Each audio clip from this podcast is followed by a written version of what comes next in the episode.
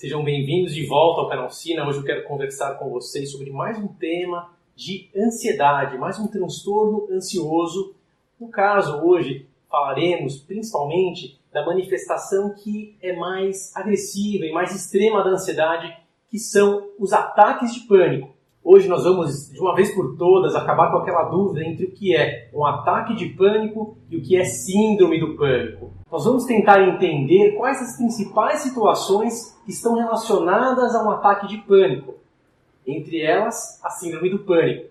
Vamos também trazer um tema que está diretamente ligado ao pânico, que é a agorafobia, que é um assunto que ainda é muito pouco explorado e que precisa ser mais divulgado, porque a agorafobia muitas vezes é o que faz o transtorno do pânico se cronificar, ficar mais difícil de melhorar com mais dificuldades no tratamento e o que leva a longo prazo mais sofrimento e incapacitação para as pessoas que sofrem de crises de pânico. Bom, então vamos lá. Primeiramente, o que é ataque de pânico, que é igual a crise de pânico, e o que é síndrome do pânico? Bom, esse assunto não pode mais ficar nenhuma dúvida a partir de agora. A ideia é que crise de pânico, o ataque de pânico, ele é a situação isolada, ele é o episódio de crise de pânico. É uma crise que dura por volta de 10 minutos e traz muito medo, um desconforto muito grande e uma apreensão extrema. Por ser uma crise inesperada, ela traz muita insegurança e muito desconforto. Quais os sintomas? Em geral, pelo menos quatro sintomas acontecem. Podemos falar de palpitações, que é sentir o coração mais acelerado ou batendo forte. Podemos falar de tremores ou formigamentos, sudorese Dorese intensa costuma acontecer. Ah, sintomas como náusea, dor abdominal, desconforto na barriga podem também, sensação de tontura ou quase de desmaio, de sufocamento, de aperto no tórax, também trazendo muito sofrimento muito desconforto, além, é claro, do medo de perder o controle da situação ou até mesmo o medo de falecer, de morrer mesmo. Ou seja, é uma crise de medo muito grande, muito intenso, e é a manifestação de ansiedade mais aguda, mais extrema que nós conhecemos na medicina. O que diferencia a crise, que é o ataque de pânico, essa crise de 10 minutos, da síndrome do pânico? Bom, a crise do pânico está presente na síndrome do pânico, claro, mas na síndrome do pânico, os ataques de pânico tendem a ser recorrentes. Eles acontecem, em geral, diversas vezes e eles trazem um medo intenso de voltar a ter as crises de pânico. A pessoa fica praticamente paralisada pela insegurança que a possibilidade de ter uma nova crise traz. Isso define a síndrome do pânico, ou seja, uma duração de pelo menos 30 dias de medo de ter novas crises de pânico. Já a crise de pânico em si pode acontecer numa série de outras situações. Eu vou dar alguns exemplos para vocês aqui. Imagine uma pessoa que tem fobia social e precisa falar em público. Esse evento, essa situação social, o medo de julgamento, de humilhação, pode ser tão intenso que essa pessoa tenha a crise de pânico naquele momento. Só que para ela, a maior preocupação não foi a crise, mas foi a possibilidade de ser humilhada, a possibilidade de ser julgada em público. Por quê? Porque o problema central que essa pessoa vivencia é a fobia social, não é o pânico. Então a crise ela veio isoladamente dentro de um outro problema que é a fobia social. Também poderia acontecer uma fobia específica. Imagina uma pessoa que tem uma fobia de inseto, que tem fobia de fogo, fobia de altura, por exemplo, e essa pessoa se depara com essa situação e naquele momento ela tem uma crise de pânico. Por exemplo, medo de altura, a pessoa vai numa situação num andar muito elevado, ela pode sim ter uma crise de pânico. E ela não vai ter a preocupação de ter novas crises de pânico. A grande preocupação dela continua sendo a altura. Isso também pode acontecer no estresse pós-traumático. Situações que façam a pessoa lembrar daquele trauma que desencadeou o estresse pós-traumático.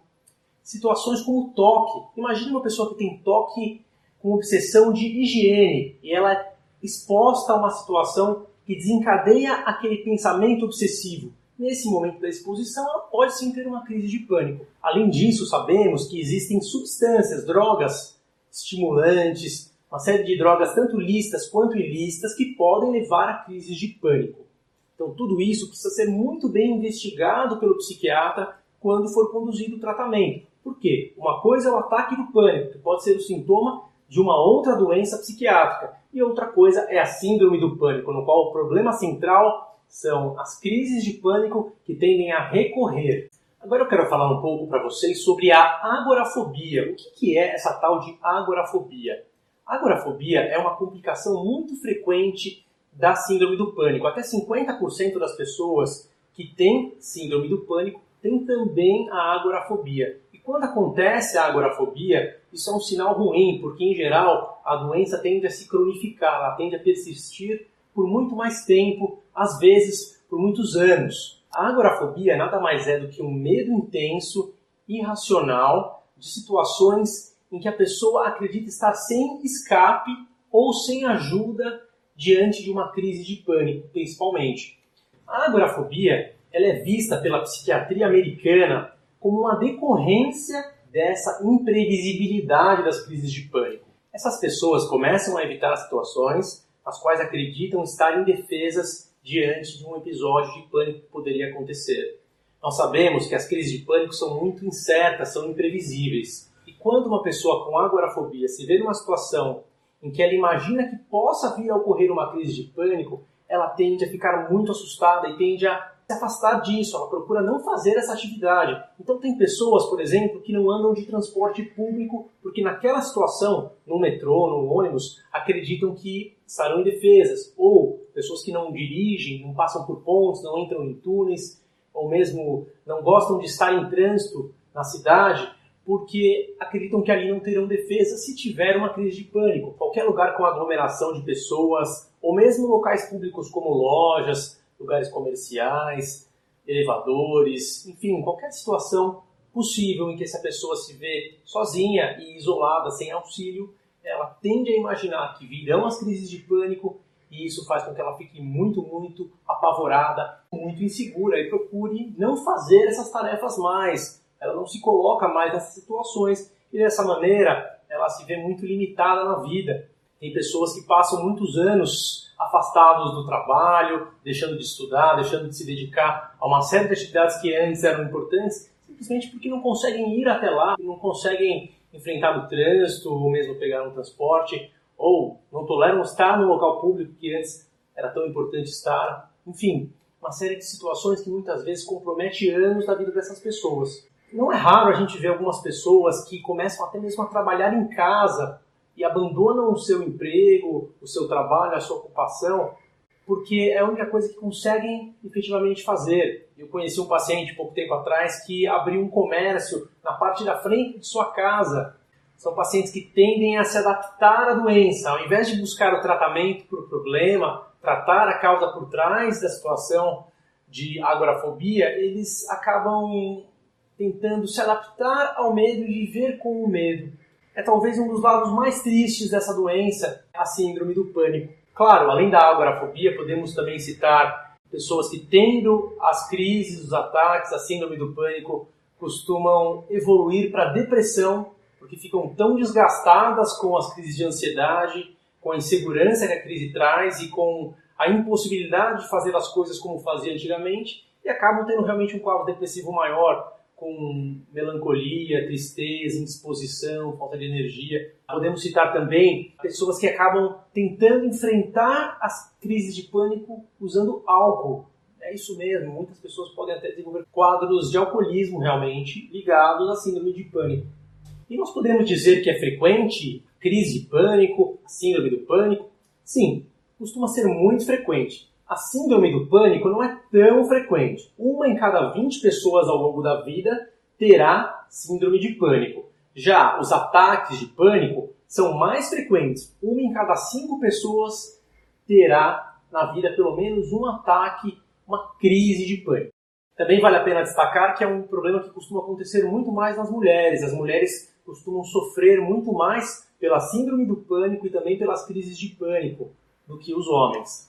É um quadro que, em geral, começa por volta dos 20 a 30 anos de idade. Pode sim começar antes ou depois, mas, em geral, essa é a idade em que mais começam as manifestações de ansiedade na forma de pânico. É também muito comum que essas pessoas já tivessem uma ansiedade crônica, até uma ansiedade generalizada, desde a adolescência ou até da infância. fossem adolescentes, crianças, já muito ansiosos ou ansiosas e que nessa fase de 20 até 30 anos, com o aumento da responsabilidade, costuma a ser desencadeada uma ansiedade ainda mais intensa e essa ansiedade generalizada acaba nessa fase em que surgem mais desafios, mais dificuldades, se tornando a ansiedade episódica em crises, em ataques. Então é isso. Se você está gostando, não deixe de curtir e compartilhar para que mais pessoas conheçam o nosso conteúdo. E siga também o canal para ficar por dentro das novidades. Vamos falar muito ainda de crise de pânico, de ansiedade, de depressão. Estamos também trazendo alguns assuntos novos, como esquizofrenia, transtorno bipolar, que em breve estarão no ar, e muitas outras novidades. Nos vemos. Tchau, tchau. Quero falar sobre o transtorno bipolar, que é um assunto muito sério